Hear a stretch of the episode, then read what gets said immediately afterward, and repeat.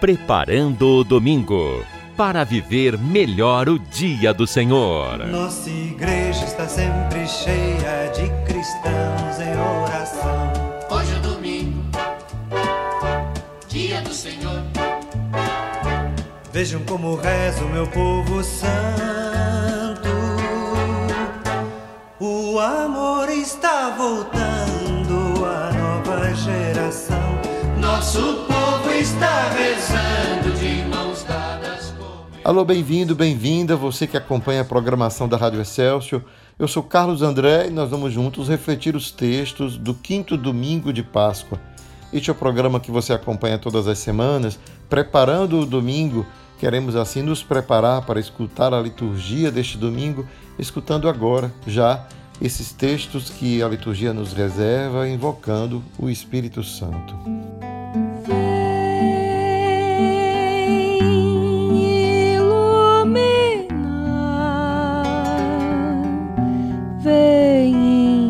Inspirar o pensamento.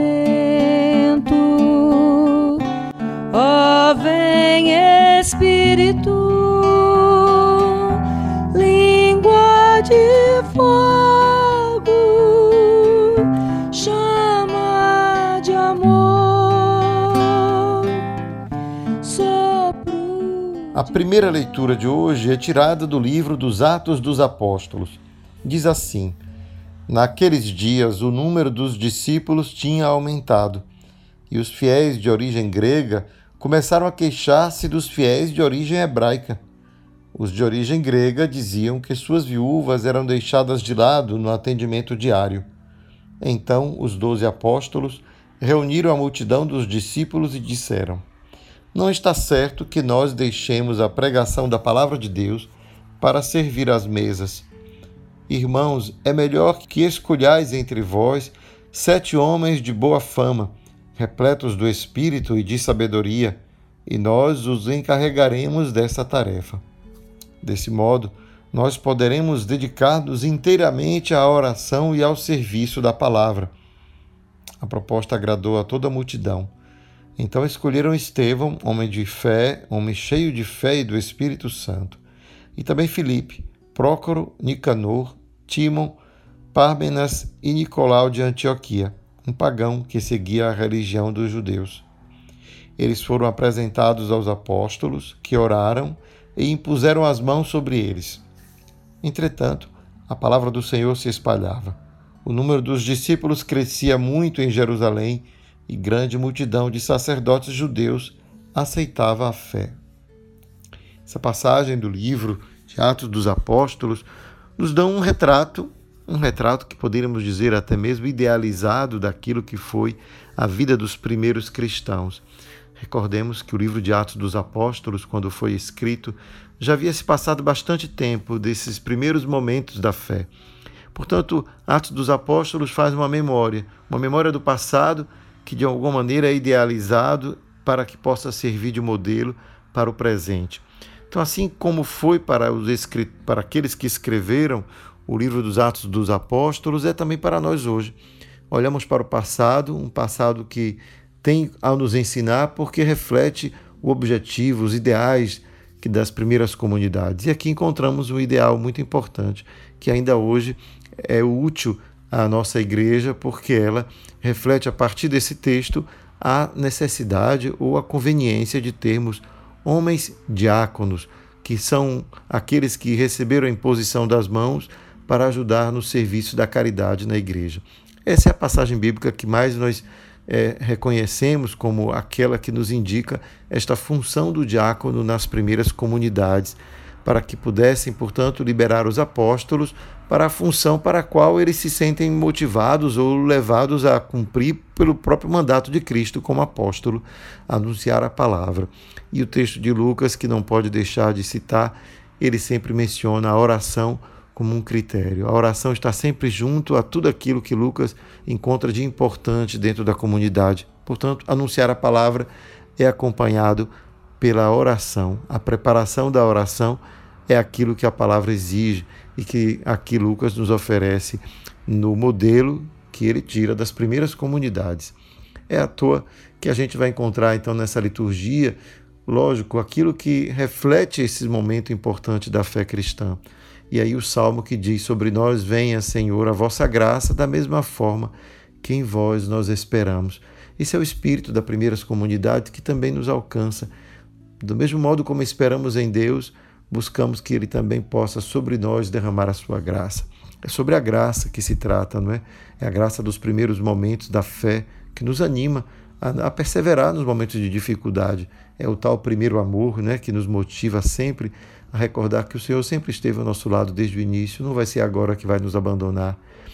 É assim que São Paulo, ou melhor, São Pedro, que estamos lendo a carta de São Pedro nesses domingos, vai também testemunhar o quanto as primeiras comunidades punham em Deus essa sua confiança. E diz assim: Caríssimos, aproximai-vos do Senhor, pedra viva, rejeitada pelos homens, mas escolhida e honrosa aos olhos de Deus. Do mesmo modo, também vós, como pedras vivas, formai um edifício espiritual, um sacerdócio santo, a fim de oferecer de sacrifícios espirituais agradáveis a Deus por Jesus Cristo. Com efeito, as Escrituras se lê: Eis que ponho em Sião uma pedra angular, escolhida e magnífica. Quem nela, quem nela confiar não será confundido. A vós, portanto, aí diz Pedro, que tendes fé, cabe a honra. Mas para os que não creem, a pedra que os construtores rejeitaram tornou-se a pedra angular, pedra de tropeço e rocha que faz cair. É o modo como Pedro interpreta a pedra angular, não é como uma pedra de tropeço. Nela tropeçam os que não acolhem a palavra, esse é o destino deles. Mas vós sois a raça escolhida, o sacerdócio santo, o sacerdócio do reino, a nação santa, o povo que ele conquistou, para proclamar as obras admiráveis daquele que vos chamou das trevas para a luz maravilhosa. E aí a gente vê nessa passagem da carta de São Pedro uma coleção de citações do Antigo Testamento, que mostra como as primeiras comunidades eram envolvidas pela escuta da palavra, de modo que quando se pronunciavam, de modo que quando falavam, eram inspirados por essa palavra. Esse é o modelo das primeiras comunidades que mais uma vez aqui também encontramos. É preciso que a gente recupere, de fato, esse modo de rezar, que a igreja chama de lexio divina, ou leitura orante da Bíblia, em que a gente percebe que a Sagrada Escritura nos inspira, nos motiva, nos dá as palavras que nos ajudam, portanto, a expressar a nossa fé, nossa oração, nossa comunhão com Deus. Façamos então agora um breve momento de invocação dessa presença de Deus através da aclamação ao Evangelho, porque vamos, vamos escutar o que Jesus tem para nos falar.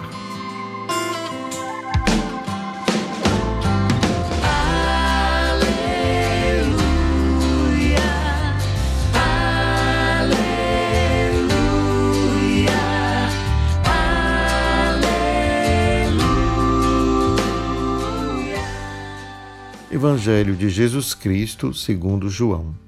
Naquele tempo, disse Jesus a seus discípulos: Não se perturbe o vosso coração. Tendes fé em Deus, tende fé em mim também. Na casa de meu pai há muitas moradas.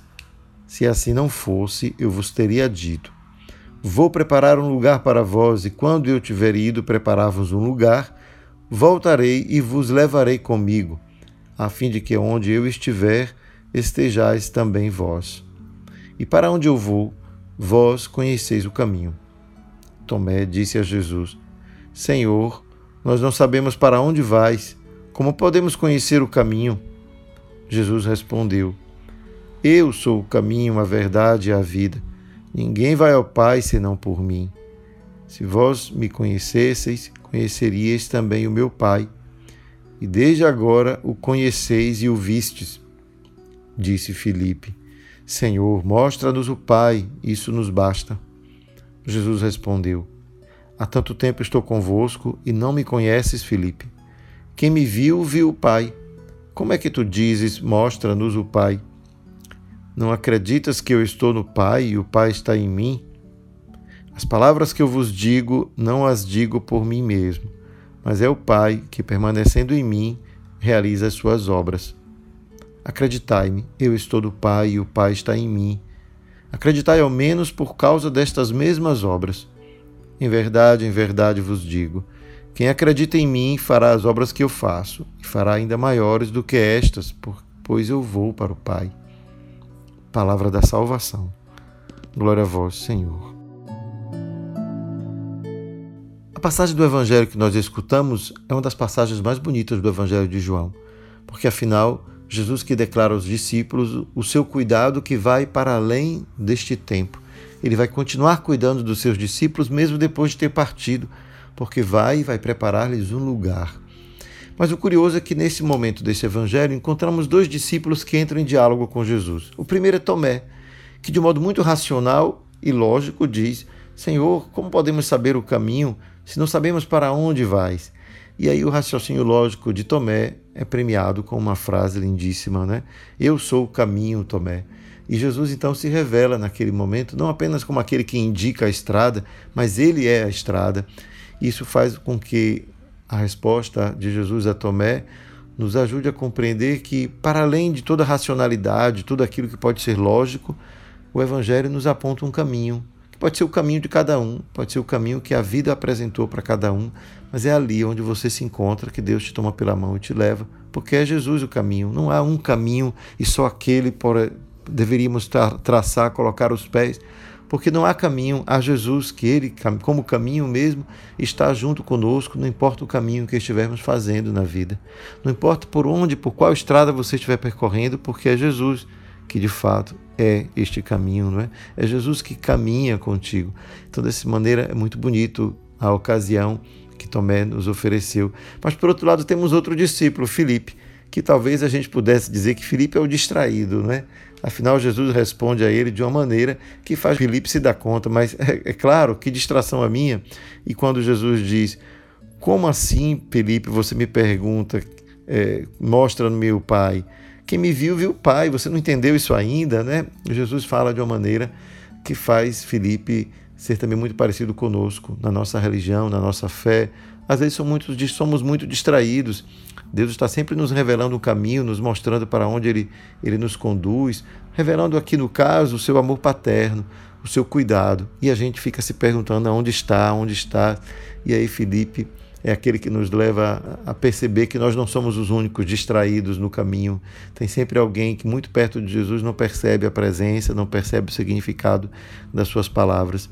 E por isso é que esse evangelho se conclui de uma maneira tão bonita. Acreditai em mim, eu estou no Pai, o Pai está em mim. Acreditai ao menos por causa das minhas obras, destas mesmas obras. Então, que essas obras que Deus faz na vida da gente possa nos ajudar a compreender que Ele está presente, né? mesmo quando parece silencioso, parece escondido, parece nem ver o que está acontecendo na nossa vida, mas aquele que conserva a sua confiança de que, como um Pai, Deus não nos abandona, certamente vai ver, vai reconhecer, vai encontrar os sinais da sua presença amorosa. E assim esse Evangelho pode nos ajudar a ser, às vezes, lógico como Tomé e assim permitir que Deus nos revele um caminho ainda mais bonito, ou distraído como Felipe que assim nos permite tantas vezes se dar conta que Deus está nas pequenas coisas e Ele está o tempo todo se revelando a nós. Que a graça do Senhor nos acompanhe. Abençoai-nos, Senhor, no nosso caminho, naquele caminho da vida de cada um de nós, porque afinal és tu o caminho. Te agradecemos porque nos fazes sentir assim, acompanhados, tomados pela mão Sabemos que neste caminho não estamos sozinhos, que temos um Pai e que este Pai não só está conosco, mas nos fará fazer obras ainda maiores do que aquelas que fizeste, porque nós continuamos a tua tarefa neste mundo, que é de espalhar a paz, a harmonia, a justiça, a alegria de viver, a confiança de que de tudo que pode nos acontecer, o pior seria perder a esperança. E nós temos esperança de que na ressurreição nos reencontraremos todos. Abençoa-nos hoje e sempre. Pai, Filho e Espírito Santo. Amém. Eu sou o caminho, a verdade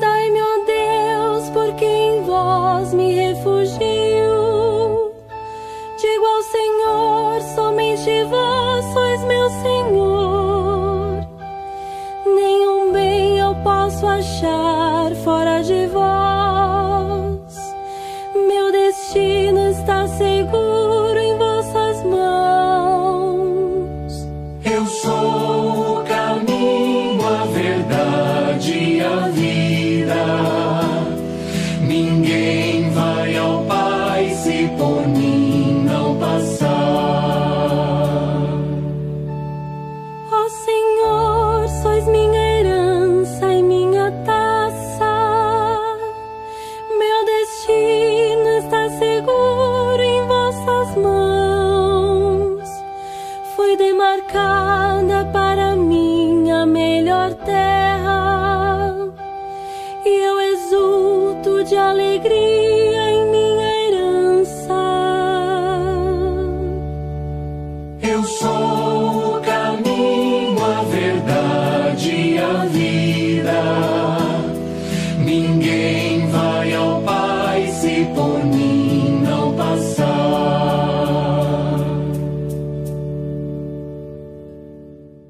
A concluir o programa de hoje, deixo um convite especial a você que deseja um dia ir à Terra Santa, conhecer os lugares por onde Jesus passou na Galiléia em Jerusalém. Eu, professor Carlos André, conduzo um grupo que fará esta viagem em outubro. Se você desejar maiores informações, procure-me pelas redes sociais, arroba. Espero por vocês. Preparando o domingo para viver melhor o dia do Senhor.